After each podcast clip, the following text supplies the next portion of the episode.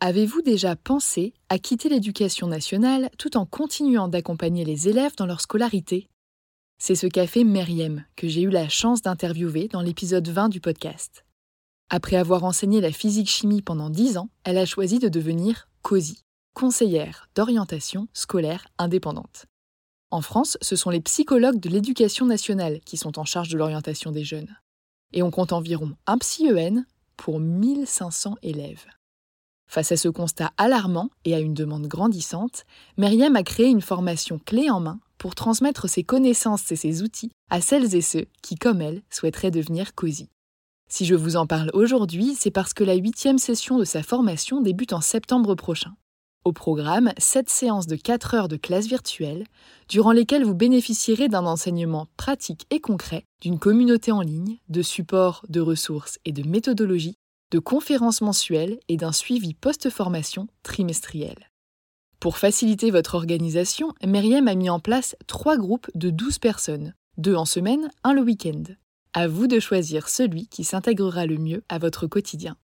Ces trois dernières années, Myriam a permis à près de 200 personnes de devenir COSI.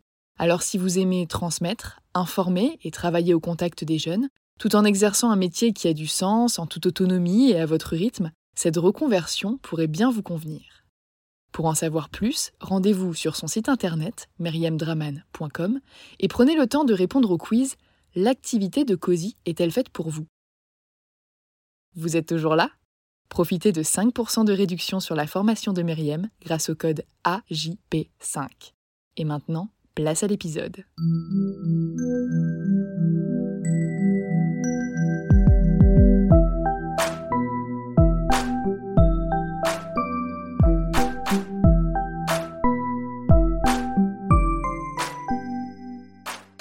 Bonjour et bienvenue sur Avant j'étais prof, le podcast des enseignantes et enseignants qui ont osé la reconversion.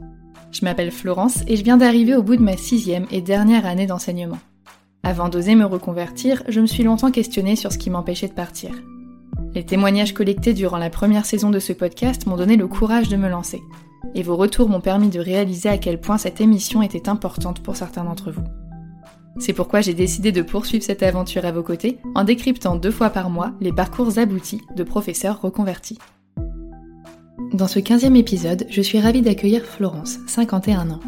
Après avoir suivi des études de musicologie, Florence a vécu une première expérience d'enseignement dans le secondaire. Elle s'est ensuite tournée vers le primaire où elle s'est davantage épanouie.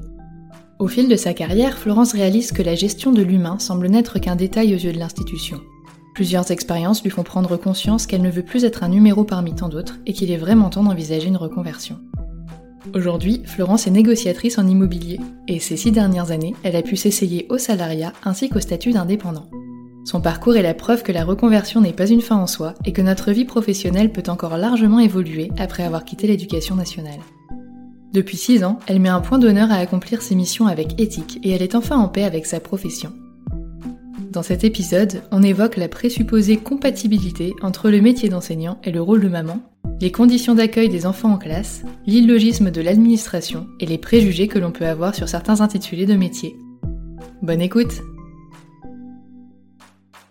Bonjour Florence, je te souhaite la bienvenue sur le podcast. Merci beaucoup d'avoir accepté mon invitation et pour démarrer, je te laisse te présenter. Je m'appelle Florence, j'ai 51 ans, j'étais euh, professeure des écoles et j'ai changé de métier. je suis devenue conseillère en immobilier, indépendante dans un premier temps et puis maintenant je travaille euh, dans un office notarial comme négociatrice. D'accord. Alors si on repart du tout début, du coup, qu'est-ce qui t'a fait devenir enseignante au départ? Je pense qu'il y avait plusieurs choses. Il y avait l'envie de mes parents je pense que ça va te rappeler des choses, mais un papa militaire. Un peu, oui. une maman qui avait un travail administratif tous les deux en fait qui étaient partis de rien et puis qui s'étaient créé une vie euh, stable et qui je pense qui avaient envie pour euh, pour ma sœur et moi d'un métier euh, avec lequel un on soit indépendante parce que dans les années 80 90 on parlait de plus en plus de divorce de choses comme ça. Donc les parents pensant bien faire je pense penser à des métiers dans le fonctionnariat pour leurs enfants et surtout pour des filles. Alors là je, je me souviens même de ma maman qui me disait tu sais prof pour une pour une femme c'est bien il y avait ça Il y avait aussi, je pense un peu comme beaucoup de petites filles, euh, je me voyais bien maîtresse d'école. Et puis en fait, je pense que je me suis un peu laissée euh, influencée et j'ai fini par penser que c'était un métier alors euh, intéressant non pas euh, pour le côté fonctionnariat et, euh, et sécurité de l'emploi, mais parce que c'était un métier donc au contact d'enfants et ça j'aimais. Donc je me suis dit bon bah voilà il y, y, a le contact avec les enfants, c'est un métier où j'aurai les vacances d'été avec eux. Il y a en fait l'idée de se projeter dans une vie où on a du temps pour ses enfants. Alors, je me suis rendu compte que au quotidien, c'était pas ça du tout. Pendant les vacances, oui, mais pendant l'année scolaire, au contraire, mes enfants ne me voyaient pas beaucoup et euh, les miens, ils allaient à la garderie. Après des journées de travail dans, dans, dans des classes un peu difficiles, d'ailleurs, euh, il fallait qu'ils soient plutôt calmes à la maison parce que c'était pas forcément évident. Donc, en tout cas, à l'origine, même si je pense que je me leurrais un peu, il y avait ça. Il y avait travailler avec des enfants et euh, avoir, euh, avoir du temps pour les miens plus tard. Et t'es restée prof pendant combien de temps 20 ans.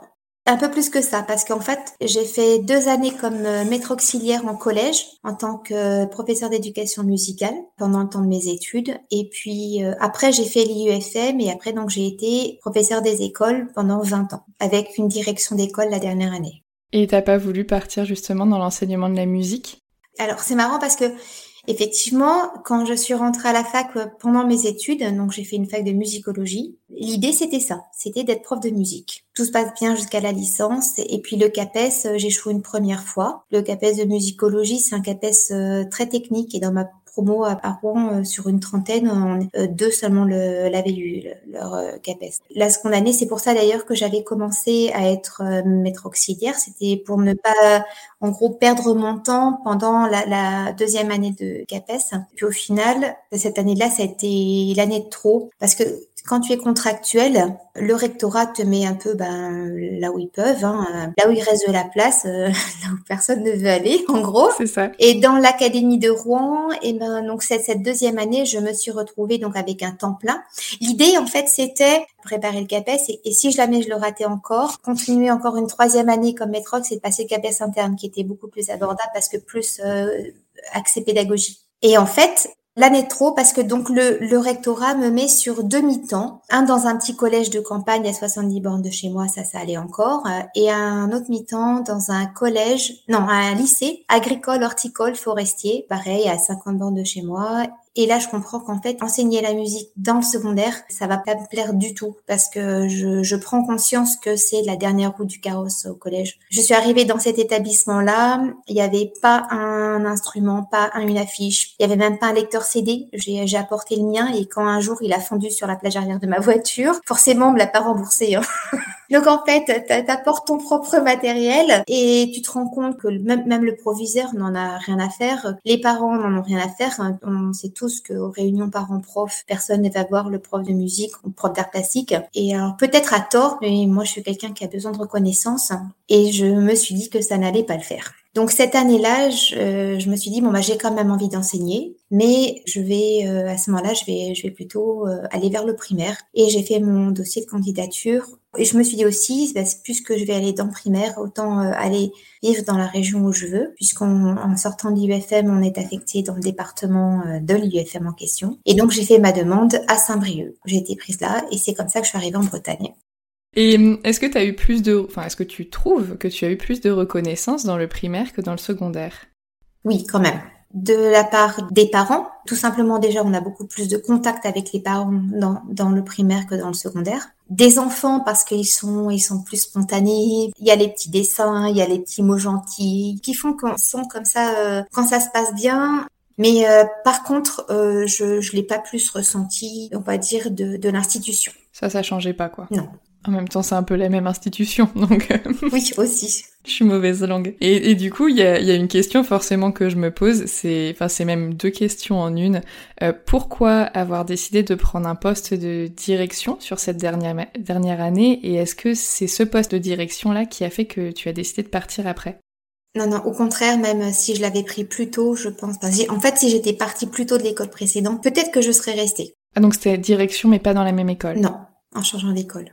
Et c'était plus épanouissant pour toi d'être en direction qu'en classe ou pas? Après, ça dépend des décharges que tu as aussi. Parfois, c'est double travail.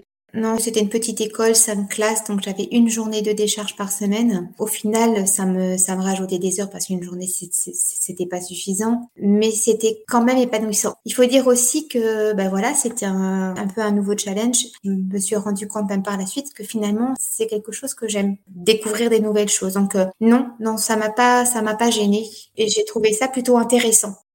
Et alors, qu'est-ce qui fait que finalement tu t'en vas? Parce que c'est arrivé trop tard. C'est plein de petites choses qui se sont accumulées au, fur et à mesure des années qui passaient. Avec la prise de conscience petit à petit que hum, on est un numéro pour l'institution. Parfois, la gestion de l'humain, elle est faite en dépit du bon sens. Il y a vraiment des choix qu'on ne comprend pas. Je vais juste prendre un, exemple. Avant ma troisième grossesse, les deux premières ayant été difficiles, je savais qu'une troisième grossesse ce serait un petit peu compliqué, que je serais certainement arrêtée assez tôt. À l'époque, euh, j'étais encore en train de circuler dans les écoles du secteur euh, parce que euh, pas assez d'ancienneté pour être titulaire d'un poste. Donc je participais tous les ans au mouvement je dis que je préfère attendre le deuxième, voire le troisième mouvement pour avoir un poste à côté de chez moi, parce que je prévoyais d'être enceinte. non, mais il vaut mieux le prévoir, c'est toujours plus agréable que quand c'est une surprise. non, mais en, fait, je préviens, attention, à la rentrée, je prévois d'être enceinte. Euh, mes grossesses se, passent, se passant quand même pas facilement, essayez de me mettre pas loin de chez moi. Je suis prête à attendre le troisième mouvement et à avoir euh, mon, poste au dernier mouvement. Et euh, finalement, ça se passe comme ça, je me dis, tiens, pour une fois, ils ont écouté, donc, je suis affectée dans, dans, un, dans un petit village à, à 5 km pour prendre le poste de, de quelqu'un qui venait d'être euh, en arrêt maladie jusqu'aux vacances de Noël. Et donc, je me dis, ça tombe très bien parce que, euh, donc, à la rentrée, effectivement, j'étais enceinte. Félicitations. Et je pensais donc que je pouvais tenir à peu près jusque-là jusqu'aux vacances de Noël, donc euh, puisque l'accouchement était prévu pour fin fin avril début début mai. Bah, je savais que je serais arrêtée assez tôt, mais je pensais pouvoir tenir jusqu'à Noël. Et puis, euh, et puis au final, euh, donc je fais la rentrée. Donc PS1, ici on en a, je sais pas s'il y en a chez toi. Alors chez nous, ça s'appelle TPS, je crois. C'est toute petite section. Oui, voilà. Donc avec que des deux ans. Oui, c'est ça, ouais. Qui pleure le jour de la rentrée, euh, qui au bout de quelques jours euh, s'habitue à toi. Et voilà, une semaine après la rentrée, un vendredi, on m'appelle, on me dit Madame Suron, vous étiez à disposition de l'inspecteur, euh, on vous envoie à Neuf. Vous y êtes dès lundi. Neuf, c'était à 40-45 km de chez moi. Euh, ça veut dire euh, faire la route tous les jours euh, enceinte avec les problèmes que j'avais eu avant. Je savais qu'une semaine après, j'étais arrêtée. Je les préviens, je leur dis mais non. En plus, c'était pour mettre à ma place une remplaçante. Et donc, en tout cas, donc je suis allée à Neuf et puis bah, deux, semaines après, j'étais arrêtée. Là, franchement, je vois pas l'intérêt de l'éducation nationale, d'ailleurs. Hein, oui, parce qu'ils vont devoir au final te remplacer aussi, donc ça n'a pas de sens. Voilà. Ou comme quand je, je, demande un, mi-temps parental après la naissance de ma fille. C'était prévu deux jours par semaine, on était encore en semaine de quatre jours ici. Et puis en fait, on m'a imposé un mi-temps sur euh, les quatre après-midi. Et comme à la crèche, ils prenaient pas les enfants sur des demi-journées, j'ai dû la mettre à temps plein à la crèche et j'ai eu une année de mi-temps pour rien. Je comprends très bien quand tu dis euh, manque de sens, euh, manque d'humanité, tout ça, oui. Effectivement, on est dedans on est complètement dedans. Quand on touche à la parentalité, euh, au, rapport entre, une femme et ses enfants, enfin, je trouve que c'est quelque chose pourtant d'important. Bah oui, puis là où ça percute, c'est que par rapport aux propos que tu tenais au début, tu disais que ta famille était plutôt pour ce genre de métier, pour la proximité avec les enfants, le temps passé avec eux, tout ça. Et en fait, quand tu vois comment ça se passe euh, bah, sur le terrain, c'est autre chose, quoi. Voilà, ce sont des exemples. Après, hormis des illusions, on va dire, euh, personnelles, c'est le fait que j'ai pris conscience petit à petit, en avançant dans ce métier, que euh, plus j'avançais, malgré le déficit en formation professionnelle, je pense que je, je voyais de mieux en mieux ce que j'avais à faire. J'étais peut-être plus exigeante avec moi-même et plus j'étais exigeante avec moi-même et plus je mesurais l'écart entre ce que j'avais envie de faire pour les élèves et ce qu'il m'était possible de faire si on tient compte des conditions matérielles d'exercice du métier.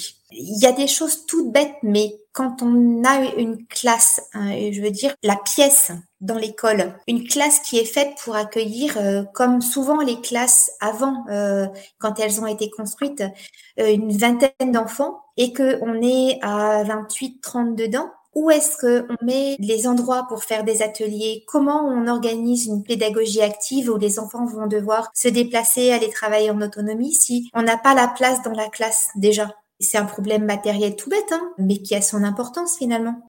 Bah plus que son importance en fait dans tout ce qu'on nous demande de faire, dans la manière dont on nous demande d'évoluer, de les faire bouger, qu'ils soient actifs, de les faire manipuler, tout ça. C'est vrai que tu peux pas le faire. Moi je prends un exemple euh, super euh, simple mais très concret. Pandémie du Covid euh, l'année dernière, on nous demande d'espacer les tables d'un mètre.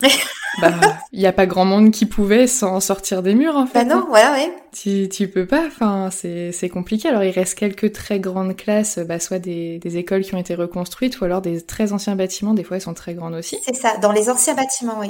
Voilà, après, c'est pas la majorité. Enfin, des classes à 20, euh, moi, ça fait longtemps que j'en ai pas vu. Enfin, j'en ai jamais vu, en fait, là, de ma carrière, d'ailleurs, mais... mais euh, oui, non, il y a, y, a, pas tellement ça. C'est vrai que le matériel, c'est bête, hein, mais t'as beau avoir toute la bonne volonté du monde, si t'as pas les bons outils, tu peux pas faire un bon travail, quoi. Voilà. Et, et, après, tu te trouves confronté bah, au fait que éventuellement, tu pourrais peut-être pallier à ça, mais il faudrait rentrer dans l'illégalité. Il y a une salle de libre dans la pièce d'à côté, mais euh, t'as pas le droit d'y envoyer les élèves qui sont passés du coup sous ta surveillance, donc tu te refuses à le faire. Ou alors après des petits bâtons qu'on te met dans les roues. Euh, dans une des classes, dans l'avant-dernière école où j'ai travaillé, c'est un bâtiment neuf, des, des classes vraiment toutes petites. Et euh, heureusement, j'ai dû avoir une, une, classe à 20 et une classe à 24, donc euh, vraiment peu dans les toutes dernières années. Et ces années-là, j'ai pu mettre euh, au fond de la classe un petit coin regroupement parce que avec des, des CE1, CE1, CE2, les petites séances d'anglais, un accueil du matin euh, qui les réconforte parce qu'on est on est ensemble, ouais, c'est sympa. Une petite table pour faire des jeux. Et quand j'ai voulu accrocher au mur un tableau euh, à moi, un grand tableau blanc avec un, plan inclinable, de quoi poser les pots de peinture. Euh, c'est un truc que j'avais acheté sur la Camif collectivité pour mes enfants. Donc un, truc, un, outil personnel. Mes enfants étant grands, je m'en servais plus. Je me dis bon bah ça au moins ça me prendra pas beaucoup de place. Je peux le mettre contre un mur sur le côté. Je demande à la mairie de me l'installer. Ils ont refusé parce que c'était pas acheté par eux. Il y avait des problèmes de d'assurance. Je trouve que c'est beaucoup de problèmes pour peu d'efficacité, souvent. C'est ça, ouais. Il faut toujours demander mille autorisations, puis il n'y a jamais la bonne case, et puis personne sait, et puis il faut pas parce qu'on sait jamais, parce qu'au cas où, parce que machin, puis au final, bah c'est sûr, ça avance pas en fait. C'est ça. Il n'y a pas de miracle, hein. Enfin, parce que tu vois, t'as beau être débrouillard, tu viens avec ton propre matériel, donc déjà t'investis, tu t'embêtes à l'amener, tu fais tout ton projet autour, tu demandes trois vis, et ah bah non. Moi, j'ai eu des collègues qui se passaient de tout ça, qui envoyaient les élèves dans la pièce d'à côté sans surveillance, qui faisaient des trous au mur, qui machin, et qui vivaient leur meilleure vie d'enseignant, tout se passait très bien. Mais c'est vrai que le jour où tu as un problème, ben en fait, c'est sur toi que ça retombe. Et il suffit qu'un parent porte plainte, euh, ça peut aller très vite et très loin, quoi. Selon ce qui peut se passer. Enfin, après, voilà, chacun a sa conscience. Moi, j'avais pas d'assurance professionnelle, alors je me suis jamais trop risquée. Mais ouais, c'est vrai que c'est dommage. Quand t'as décidé de partir, est-ce que t'as démissionné d'un coup ou justement t'as essayé une dispo ou quelque chose comme ça? Le départ, ça a été quelque chose et euh, j'ai été vraiment, vraiment perdante dans mon départ. Je veux dire financièrement, à cause d'un mauvais conseil et je, je me suis demandé après coup si c'était pas fait exprès. Pour comprendre, je pense qu'il faut refaire euh, l'historique. Donc, vacances de Toussaint 2014, je prends la décision qui était l'éducation nationale de, de faire autre chose. J'accepte une proposition qu'on m'a faite et je me dis, bon, bah, je, je finis l'année scolaire et après, je prends ma retraite. Je rentrais dans les cases. Les trois enfants? C'est 15 ans d'ancienneté, trois enfants, dont le dernier euh, avait, je sais plus quel âge, à telle, date, mais c'était bon, je rentrais dans les cases. Donc, euh, je me dis, je prends ma retraite et puis quelqu'un me dit, il y a aussi la prime pour départ anticipé, euh, demande peut-être au rectorat ce qui est le mieux pour toi. Donc c'est ce que je fais. Au rectorat, on me fait un calcul en me disant, bah non, c'est mieux pour vous le départ en retraite. Parce que si on se place sur une période longue, de maintenant jusqu'à jusqu'à votre retraite, vous allez percevoir quand même beaucoup plus que si vous preniez la prime de départ maintenant. Donc je vais partir en retraite. Mais la formation, on me la donne en janvier. Je vais voir mon inspecteur euh, de, circonscription pour lui dire j'ai ce projet de quitter le bateau et je prends ma retraite.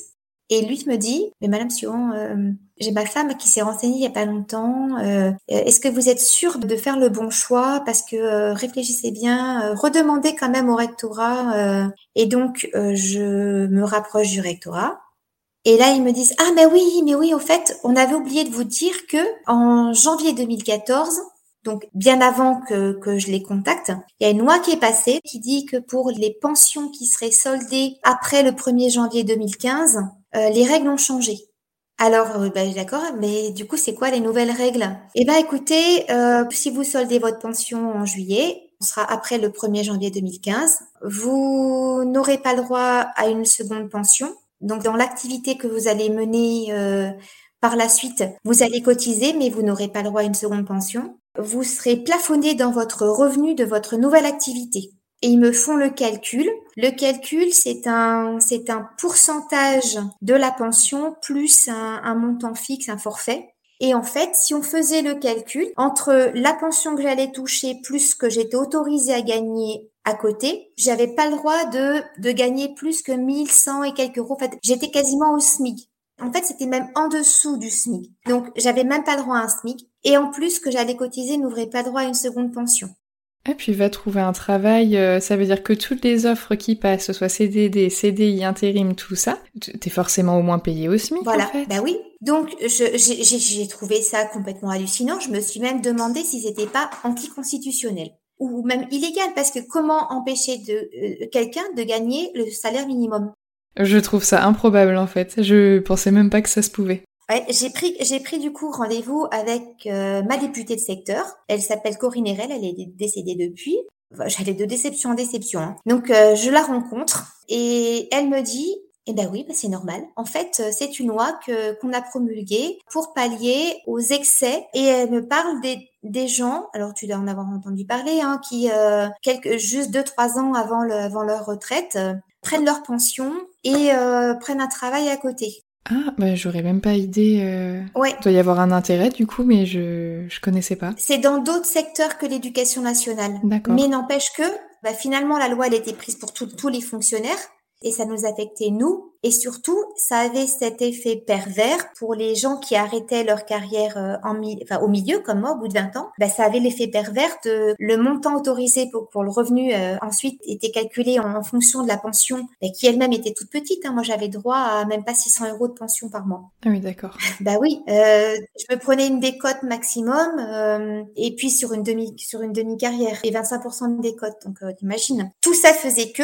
il y avait cet effet pervers, mais finalement tout allait bien pour eux, euh, ils s'en fichaient un peu. Voilà, et je me suis dit donc de toute manière, euh, j'arriverai pas à changer quoi que ce soit. C'est la loi, elle a été votée. J'ai pas d'autre choix que de prendre euh, la prime de départ pour euh, pour créer son entreprise. Je prends ma décision, je recontacte le rectorat et on dit ah bah c'est bête hein, parce que en fait euh, en décembre cette prime là elle a été divisée par trois. Mon Dieu, tu as un parcours, c'est j'aurais dû prendre des pop-corn pour t'écouter. c'est ça, c'est Dallas. Et donc j'allais de déception en déception et je me suis dit bon, donc je vais partir avec pas grand chose. Et ben c'est pas grave. Je pense que ça m'a donné encore plus envie de quitter Nadir parce que je me suis dit euh, de toute manière, euh, les gens qui, qui restent là, ils vont vers euh, une situation qui va se dégrader de plus en plus et je veux plus être là. On avait pris conscience avec mon mari, qui est enseignant lui aussi, dans le secondaire. On avait tout bien fait comme il faut. Hein. Oui, ah oui, je vois ça. Donc, on avait pris conscience avec mon mari euh, un petit peu avant que, à nous deux, sur les cinq années qui précédaient, on avait perdu une voiture avec le seul gel du, du point d'indice. C'est énorme. Mi bout à bout. Euh... Mi bout à bout. Il faut que les gens fassent le calcul parce qu'en fait, ça se cumule on perd un certain pourcentage sur l'année, mais, mais l'année suivante, il y avait une, une augmentation qu'on aurait dû avoir et la baisse aussi. Donc en fait, au bout de cinq ans, ça fait une perte par rapport à ce qu'on aurait dû avoir normalement qui est colossale. On s'en rend pas compte, mais à nous deux, on avait perdu 12 000 euros. C'est vraiment beaucoup pour le coup. Mais oui. C'est impressionnant. Sur des salaires moyens, c'est énorme. Et donc du coup, t'as opté pour quelle solution? La peste ou le choléra? C'est un peu ça, hein et ben je me suis dit ben non, je vais prendre euh, la prime de départ mais pas tout de suite, quitte à pas avoir un gros revenu ou, un, ou une prime tout de suite. À ce moment-là, je prends, je prends un filet de sécurité. Donc, j'ai opté dans un premier temps pour la dispo. Donc, j'ai eu droit à une dispo de 10 ans parce que c'était pour création d'entreprise. Et en fait, au bout de un an, quand j'ai vu que ce que je faisais était viable, que ça me plaisait, j'ai eu besoin vraiment de tourner la page. Et donc là, j'ai démissionné et j'ai pris la prime de départ. Et est-ce que par hasard, cette prime de départ euh, anticipée, c'est pas la même chose que indemnité de départ volontaire? Oui, c'est ça. Oui, oui, c'est ça. Ok, d'accord. Parce que je me disais que c'était peut-être euh, autre chose ou alors un autre nom parce que comme c'était plus ancien. Non, non, c'est ça. En fait, j'ai eu euh, deux ans de salaire. Comme ça fait plusieurs années, toi, que tu es partie, est-ce que tu as eu un seul métier ou pas pour en arriver là où tu es maintenant? Alors, j'ai eu un métier, c'est négociateur en immobilier. J'ai deux pratiques différentes. J'ai d'abord été euh, indépendante euh, dans, dans, un réseau de, de mandataires. Et puis depuis un an et demi, je fais donc la même chose dans un office notarial. Je suis redevenue salariée. Donc au final, j'aurais goûté au euh, fonctionnariat, à l'activité indépendante et aux salariés dans, dans le privé. Voilà. C'est bien. Mais comme ça, tu peux te faire une idée parce que du coup, si tu as quitté ton statut d'indépendante, j'imagine que c'est pour une bonne raison. Pas forcément. Non, en fait, j'étais bien. J'étais bien et ce que j'ai appris, alors ce que j'ai vraiment apprécié, et d'ailleurs c'est ce qui m'a permis aussi de partir, c'est qu'il y avait des formations et que j'ai pu vraiment apprendre un métier. Parce que c'est pas pendant mon temps de travail à l'éducation nationale que j'aurais pu avoir une formation. D'ailleurs, j'avais demandé. Et même avant d'en arriver à l'extrémité de carrément quitter l'éducation nationale, j'avais imaginé y rester, mais en changeant de fonction. Dans un premier temps, j'avais demandé. En fait, il y a, des passerelles, on ne sait peut-être pas forcément, entre le primaire et le secondaire. On peut passer de professeur des écoles à prof dans, dans le secondaire. Par contre, il faut euh, aller enseigner dans le secondaire la matière forcément pour laquelle on a un diplôme. Sauf que moi, je voulais pas être prof de musique. Je me suis dit, bah alors ce moment peut-être prof d'anglais. J'avais passé une habilitation et je me disais, bon bah voilà, avec le niveau que j'ai, peut-être qu'avec une formation complémentaire que je ferai à la fac, je pourrais être acceptée comme comme prof d'anglais. Donc j'avais fait une demande à l'éducation nationale pour aller passer un diplôme d'anglais à la fac. Donc j'avais demandé huit mois de congé formation et la réponse a été, bah peut-être dans dans cinq ans. Donc j'espère que tu as attendu 5 ans bien patiemment. Comme j'avais déjà 45 ans, je me suis dit que non, c'était pas c'était pas possible. en fait, cette année-là cette année-là dans, dans les Côtes d'Armor, euh, je crois qu'il y avait 24 pas ont été distribués de congés formation pour euh, pour 21 personnes qui demandaient des congés formation. Donc 24 mois, tous pour euh, des formations en breton parce qu'on manquait de d'enseignants en breton. Ah oui. Voilà.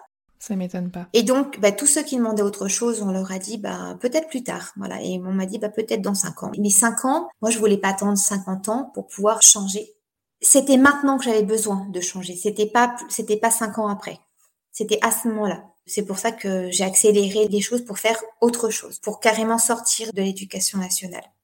D'accord. Et du coup, pour être négociatrice en immobilier, tu as suivi quel type de formation? Alors, toutes les formations internes à mon, à mon réseau de mandataires, qui sont des formations, alors dans des réseaux d'agences immobilières, les gens font des formations auprès d'organismes privés de formation.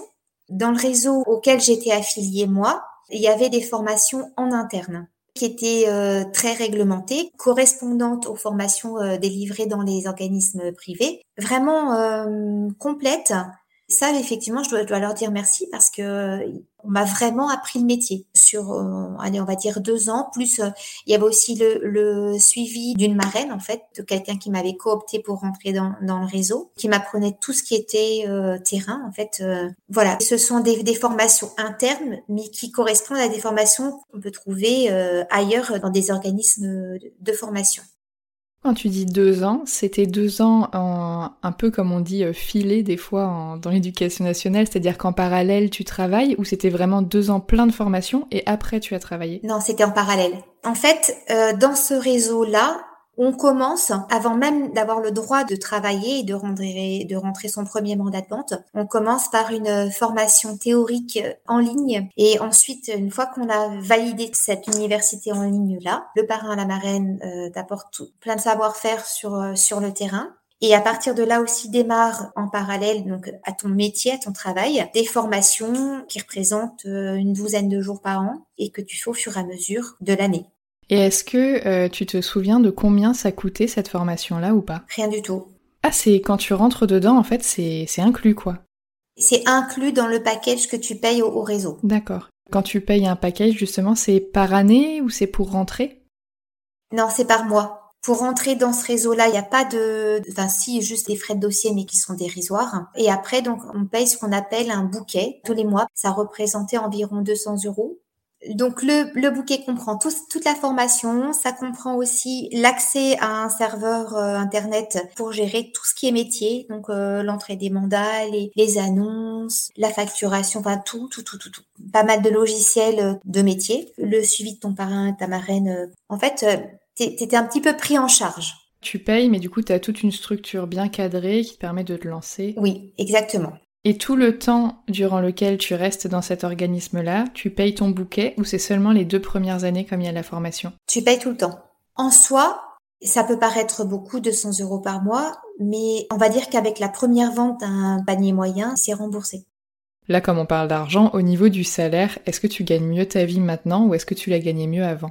Clairement, je gagne mieux ma vie maintenant soit bien clair, je suis vraiment consciente qu'il y a plein de gens qui travaillent tout aussi dur que des enseignants et qui gagnent beaucoup moins. Quand je pense que euh, repasser sous 2000 euros au bout de 20 ans, c'est pas, c'est pas admissible, je relativise parce que je sais que d'autres euh, sont bien pires que nous. Voilà, il faut, il faut en avoir conscience aussi. Mais c'est vrai que quand tu as fait 5 ans d'études pour être enseignant euh, et que à cause du, du gel du point d'indice, au bout de 20 ans de carrière, tu repasses sous les, sous les 2000 euros, c'est pas normal.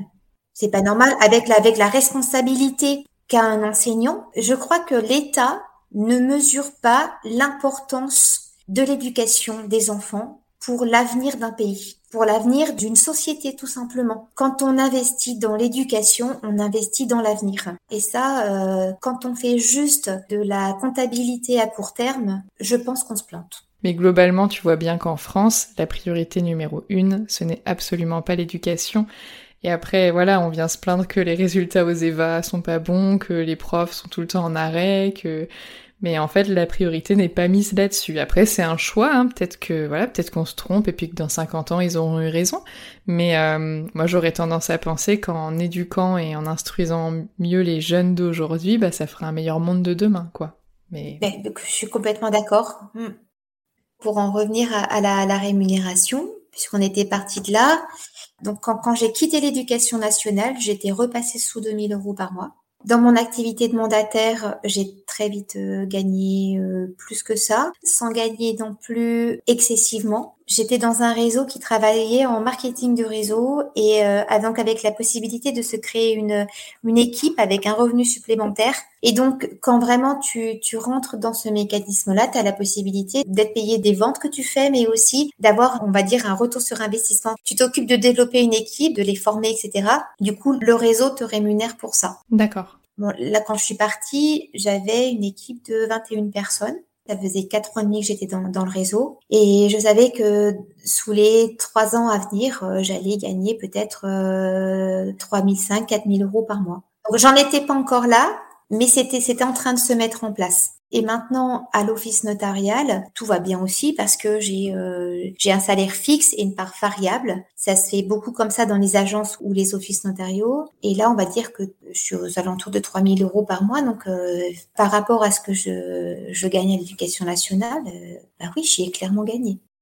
Si on met dans la balance, peut-être on va dire voilà le, temps ou la quantité de travail que tu fournis, est-ce que tu as l'impression de travailler plus que quand tu étais dans l'éducation nationale ou pas forcément? Pareil. Une fois, j'avais fait le calcul. Quand j'étais euh, énervée après éducation nationale, avant de partir, euh, je, faisais des décomptes et je m'étais aperçue que quand j'étais prof des écoles, je faisais à peu près 45 heures par semaine et qu'avec la direction, j'étais plutôt à 55 heures. Voilà. Et bon, bah là, je suis à 42 heures à peu près. C'est vrai que j'ai un contrat de 35, mais forcément, tu fais toujours un peu plus euh, dans ce genre de poste. Donc, j'aurais tendance à dire que je fais même moins d'heures que quand j'avais la direction. Et au niveau des vacances, euh, ça se passe comment? Bah, Je pense que tu n'en as peut-être pas autant, mais après tu en profites peut-être mieux. Exactement. Euh, je me souviens très bien que à chaque fois qu'on parlait de mes vacances, ça, me faisait bondir parce que les gens comptabilisaient les semaines, mais ils oubliaient que sur ces semaines de vacances, il y en avait une bonne partie consacrée à, à préparer la classe au retour et que ça compensait aussi en partie les heures faites pendant les semaines de classe. Un enseignant en primaire, il n'est pas aux 35 heures, hein, loin de là. Les vacances, euh, je pense qu'elles arrivaient euh, toujours euh, à point nommé parce que on était vraiment très très fatigués. Et d'ailleurs, je me souviens que mon médecin m'avait expliqué que si je tombais toujours malade le premier mercredi des vacances, c'était un peu logique. Ton corps relâche en fait le fait d'avoir été sur les nerfs tout le temps. Exactement. En fait, tu tiens, tu tiens, tu tiens, tu t'obliges à tenir, tu travailles comme ça, comme tu dis, sur les nerfs. Et puis, en fait, sur les cinq premiers jours de tes congés, tu relâches, tes défenses immunitaires tombent, c'est là que tu tombes malade. Donc, généralement, le mardi ou mercredi, les enseignants arrivaient dans le cabinet du médecin. Et puis, euh, ensuite, bah, tu mets 10 bons jours où tu dans le fond. Non, c'était 7 ou 8 jours. Et après, tu commences à remonter. En gros, tu reviens à l'école quand tu commences à te sentir un petit peu mieux, quoi. Et dis-moi pour parler de choses plus joyeuses. En tant que négociatrice en immobilier, ton quotidien, il ressemble à quoi? Je vis dans un endroit où on a un peu une saisonnalité dans le travail. Donc ça va pas être tout à fait la même chose en décembre et, euh, en juillet-août. Mais globalement, en fait, euh, ce que j'aime dans ce métier, c'est que justement, mon quotidien, il est, varié. J'ai une partie de mon travail euh, au bureau, c'est de la gestion de mails, c'est appeler les gens, euh, répondre à des demandes d'informations, c'est m'assurer que dans le bien qu'on vient de rentrer en mandat, il n'y a pas de servitude. C'est plein de petites choses administratives comme ça que je fais au bureau. Et puis une, partie euh, à l'extérieur où je vais euh, estimer les biens, à la fois pour les ventes, mais aussi pour les... Alors ça, c'est une partie de métier qui ne concerne pas la vente, mais pour tout ce qui est donation, succession, divorce, etc. Je peux aller estimer des biens immobiliers pour faire des visites aussi. Donc en fait, je rencontre plein de gens différents. Ça, c'est très agréable. Et puis euh, voilà, une partie de négociation. Voilà, c'est essentiellement ça. C'est une partie au bureau pour euh, des tâches administratives, on va dire, et puis une partie euh, sur le terrain, au contact des gens. Tout ce que tu dis là, j'ai l'impression que c'est des choses qui te plaisent. Et est-ce qu'il y a des choses qui te déplaisent dans ce métier-là ou pas? Euh, Non. En fait, non. Tu as le droit de répondre non. Hein. En fait, c'est un métier que j'aime beaucoup, que j'ai découvert. Alors, c'est amusant parce que quand je le faisais comme indépendante, c'était au tout début de, l'activité, j'ai des collègues qui m'ont dit ah, tu vas être voleuse ». Parce qu'en fait, je partais faire un métier commercial et ça plaisait pas. Mais au final, je suis persuadée, euh, d'ailleurs, et, et, puis je l'ai mis en pratique, que c'est un métier qu'on peut faire de façon très, euh, très honnête on peut le faire très bien avec une belle éthique et pour le bien des gens. Donc euh, on peut être transparent et j'en avais déjà conscience quand j'étais indépendante, mais là au sein de l'office notarial encore plus.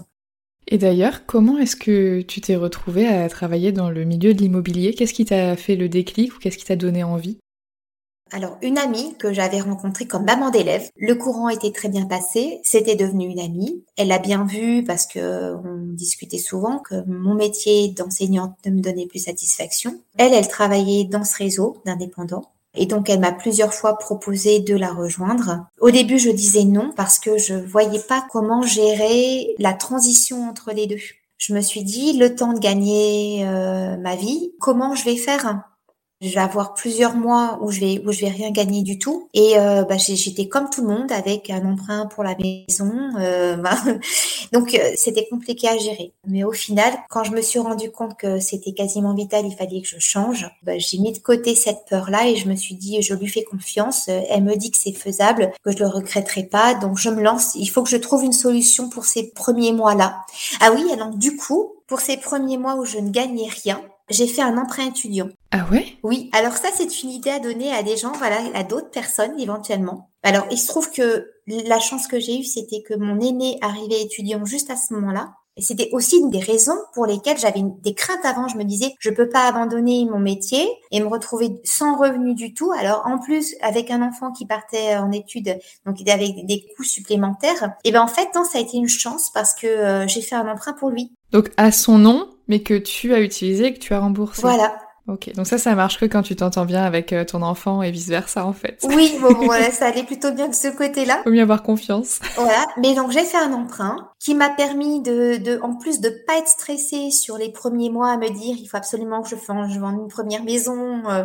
non, non, ça s'est, ça s'est passé très sereinement. Et puis après, bah, je, je l'ai remboursé. Euh... C'est légal ou pas de faire ça? Bah écoute, ma, ma banquière m'a pas dit que c'était illégal. Comme il était mineur, c'est nous qui le contractions. Et au final, bah, c'est nous qui l'avons utilisé.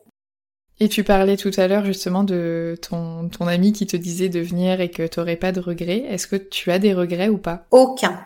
Je me demande même pourquoi je l'ai pas fait plus tôt. J'aurais pas eu ce problème, euh, j'aurais pu cumuler ma retraite, euh, une pension avec mon activité. Et là, pour le coup, la différence, elle est énorme. Mais surtout, je serais pas arrivée au bout du bout. Ça aurait été mieux. J'ai une dernière question pour toi. Est-ce que tu pourrais compléter la phrase suivante qui est Avant j'étais prof, aujourd'hui je suis C'est un peu dur, hein, mais j'ai envie de dire, aujourd'hui, je suis heureuse. En fait, aujourd'hui, je suis épanouie. C'est peut-être même plus ça. Ça fait du bien d'entendre qu'un autre avenir est possible. Mais en tout cas, je te remercie de l'intérêt que tu portes à tout ça et de la lumière que tu peux mettre dessus parce que ça peut peut-être aider, comme tu souhaites le faire, à, sauter le pas. Bah, ça me fait très plaisir que tu me le dises, donc merci beaucoup. Et puis bah, merci à toi du coup d'avoir répondu à toutes mes questions. Merci d'avoir écouté ce témoignage jusqu'au bout. S'il vous a plu, n'hésitez pas à vous abonner au podcast pour ne rater aucun épisode. Pour qu'il gagne en visibilité, vous pouvez le noter et le commenter sur votre application d'écoute favorite. Ça prend seulement quelques secondes et ça m'aide énormément. Pour soutenir ce projet et m'aider à le faire connaître, vous pouvez partager cette émission auprès de vos proches, de vos collègues et sur vos réseaux sociaux. Sachez également qu'il est à présent possible de soutenir le podcast financièrement sur Tipeee, une plateforme de financement participatif dont vous trouverez le lien en description. J'adresse un immense merci à Nathalie, Sandrine et Carole pour leur don qui me va droit au cœur et qui me prouve une fois de plus à quel point ce projet est utile et apprécié. Retrouvez l'actualité du podcast sur Instagram et Facebook, at avant j'étais ainsi que tous les sujets abordés dans la description de l'épisode. À bientôt!